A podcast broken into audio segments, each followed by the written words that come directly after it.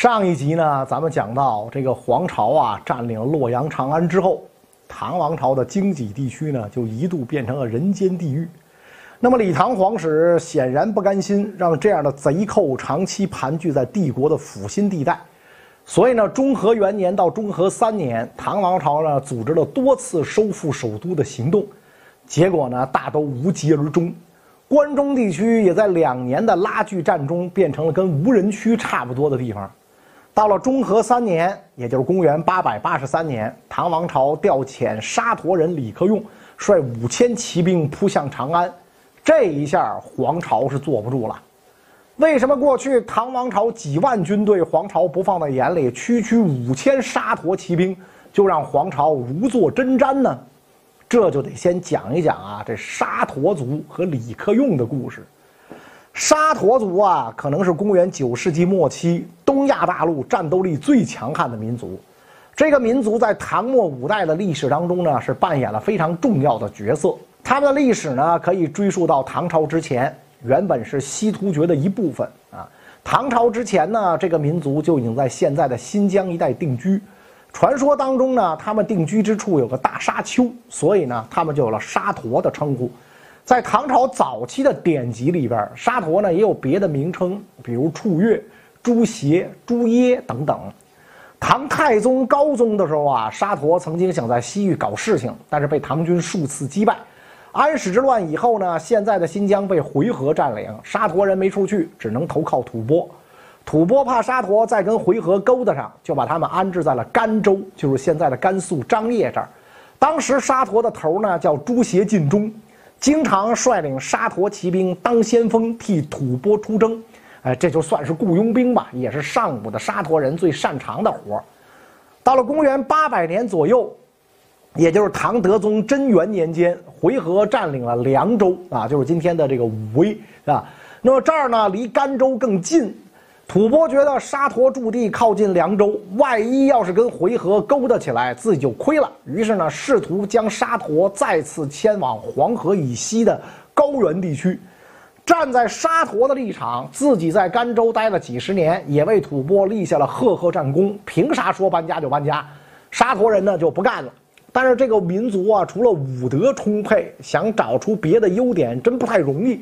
指望自立门户啊，有点难。于是大家一合计，那还不如去找唐朝呢。就这么定了。公元八百零九年，朱邪进忠率全体部众投奔了唐朝。这吐蕃哪受得了啊？于是开始对沙陀追杀。沙陀人且战且走，过程可谓惨烈。虽然战斗力很强大，但是呢，毕竟是在转场，再牛部队也架不住这个时候被反复偷袭。于是呢，沙陀三万人。只剩下两千人到达了灵州，就是今天的宁夏灵武。朱邪进忠战死，儿子朱邪执遗继位。这个时候，唐朝在灵州的负责人是灵岩节度使范希朝，按照朝廷的意思，就把他们安置在了延州，就是今天宁夏吴忠市的盐池县，并且呢，任命朱邪执遗为阴山都督府兵马使，招纳旧部。沙陀呢，就这样在更靠近内地的地方就定居了下来。再后来，范希朝改任太原府。唐朝呢，为了防止沙陀人反复，令其呢随迁至黄花堆，在今天的山西朔州市。后来呢，又分其兵隶属于各部，成为唐军最重要的兵力来源。唐懿宗的时候，朱邪执遗的儿子朱邪赤心被唐朝呢用来镇压此起彼伏的叛乱。咱们之前节目里呢有提到过朱邪赤心率三千少数民族骑兵突袭回纥牙帐的故事。当然了，朱邪赤心的军队强悍之处不止这么一点儿啊！带着沙陀骑兵跟着唐朝南征北战，立下了赫赫战功。唐王朝干脆给他赐姓李啊，这是国姓。朱邪赤心呢改名为李国昌，他的儿子也不叫朱邪啥了，而是呢名为李克用。李克用行三，因此呢被称作三郎。这位三郎啊，长得不怎么样，一只眼睛天生比较细小，后来呢失明了，所以敌人都管他叫独眼龙。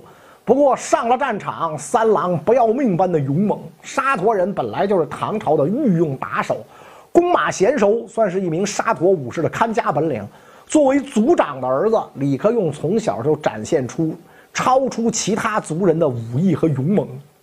咸通十年，也就是公元八百六十九年，李克用十三，正是小学毕业生的年纪。那会儿他见两只野鸭在空中飞翔，发一箭射中两只野鸭，在场的人没有不叹服他的箭术。不过打仗这个事儿啊，光靠弓马娴熟还不够，重要的呢是有魄力和勇气。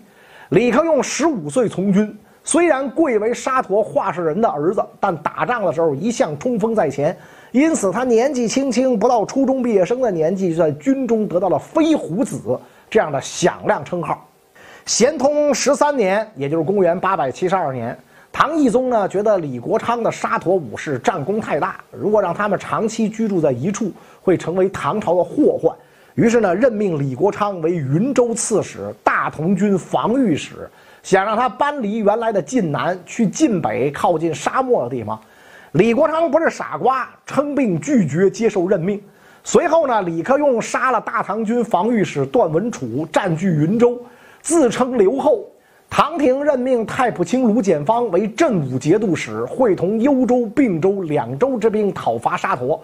不料卢简方才到达兰州，军队就溃不成军。因此呢，沙陀趁机占据代州以北地区，成为唐朝北部的一大隐患。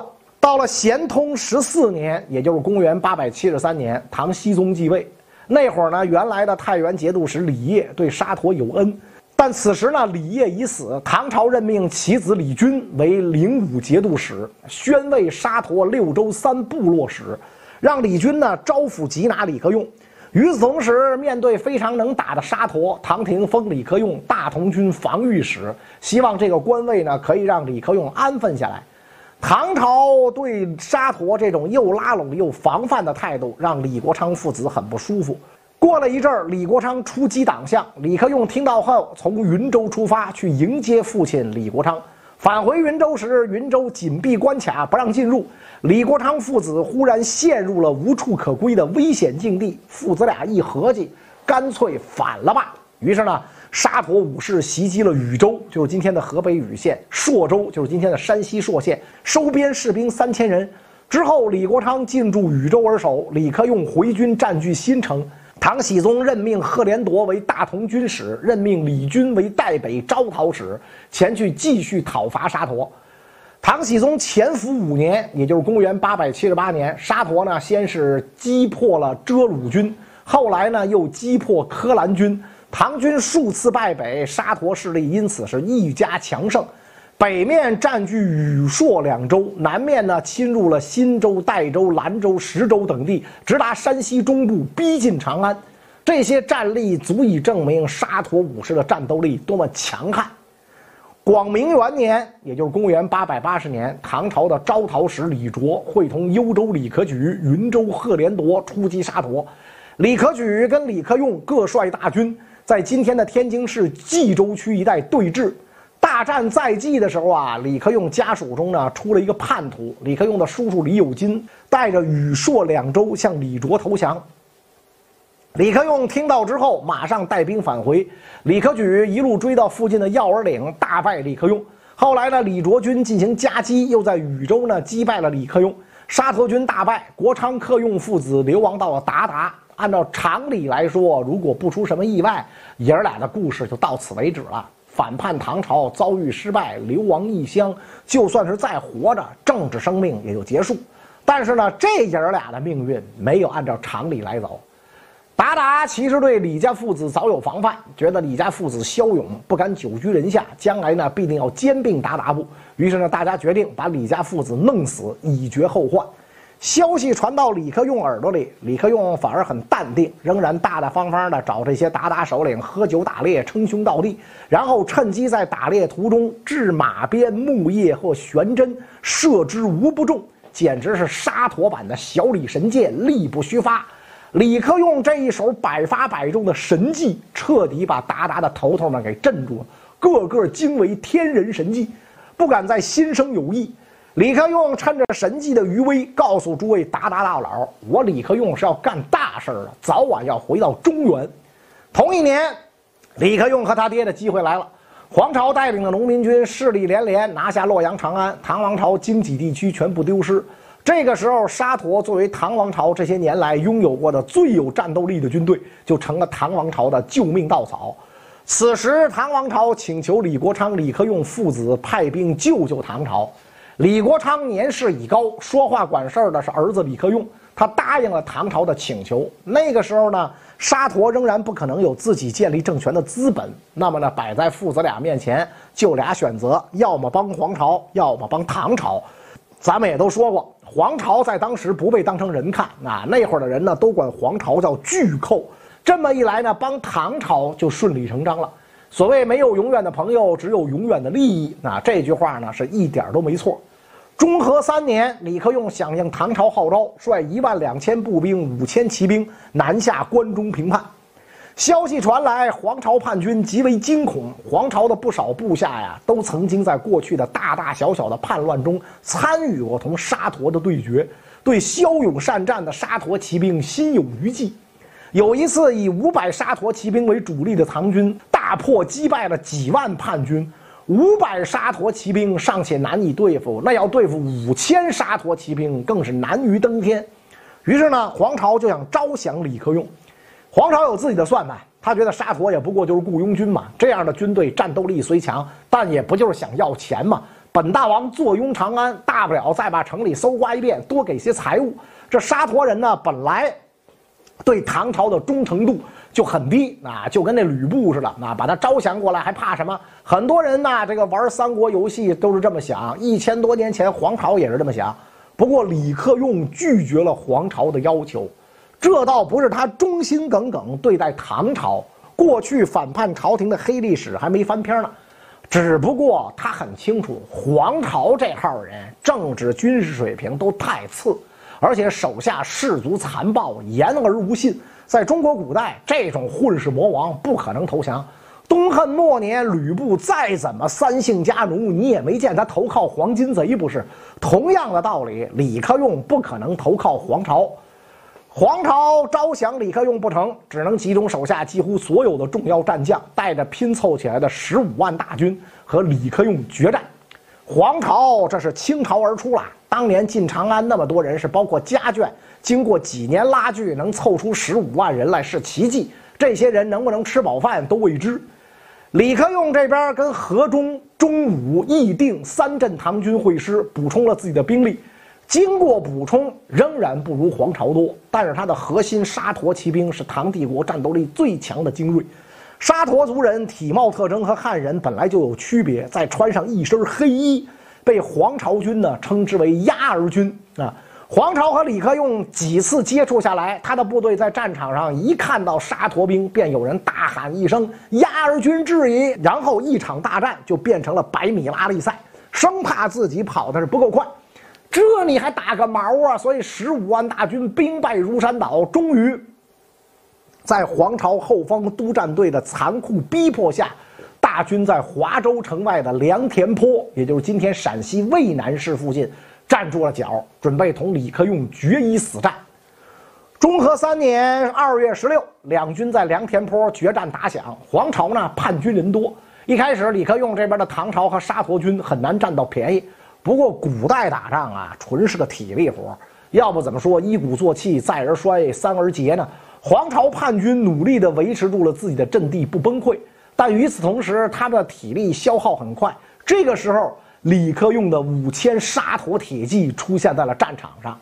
黄巢的这帮乌合之众，战斗力其实并不强，只不过是因为唐朝藩镇养寇自重。才有进入长安的机会啊！用那个电邮里边的话说啊，这帮人虽然人数多，但是呢没啥武器，战斗力只有 C，士气和体力槽都快空了。面对五千名武装到牙齿、战斗力 S、势力和体力都满格的骑兵，后果是什么？不难想象。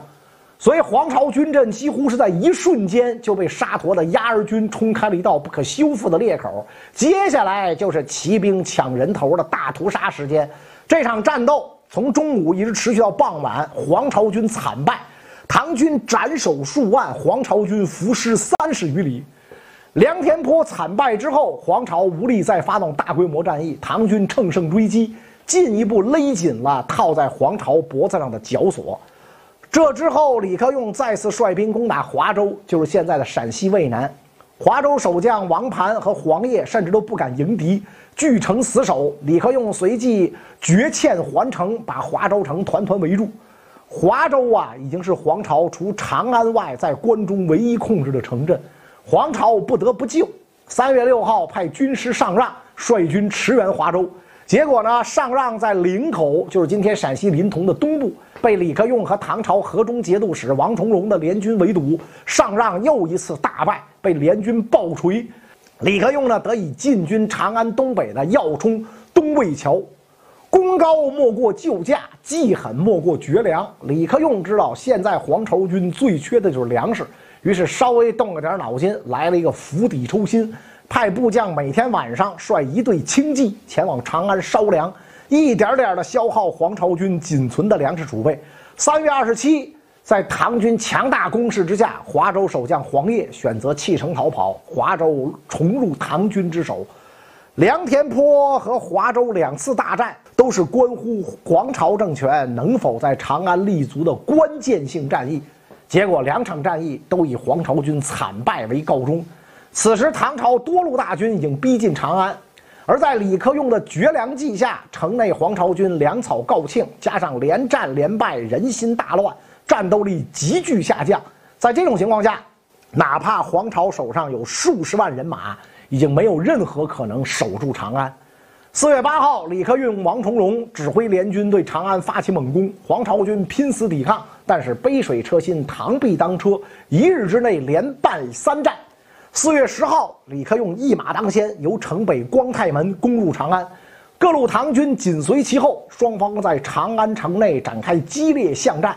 当天晚上，黄巢命人火烧宫殿，趁着夜色率十五万大军撤出长安。自此，长达两年的长安争夺战正式结束。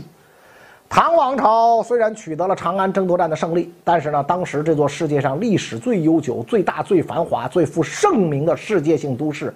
经历了黄巢两年多的统治之后，已然面目全非。唐军历经艰难收复长安，带给这座城市的是更大的灾难，更加疯狂的烧杀抢掠。《旧唐书·黄巢传》记载：自麓山陷长安，宫阙顽雄，吐蕃所烦，为取虏舍。至黄巢败，方阵兵护入掳掠，大火内为含元殿独存。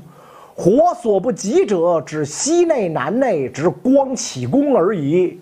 那意思啊，安史之乱那会儿，长安呐没什么损失。后来呢，吐蕃攻陷长安，也没有损毁宫城，只是烧了一些老百姓的房子。到黄巢这会儿啊，长安城就被夷为平地了。黄巢作为所谓的农民起义领袖，被当时和后代很多人诅咒，不是没有原因的。长安自此永远不复过去的荣光。黄巢军撤出长安，百姓苦难远未结束。那黄巢原本想着重整旗鼓，但是呢，他手下的一位大将在最关键时刻给了他致命的一刀。这大将是谁？这又是怎么回事呢？咱们下一集再说。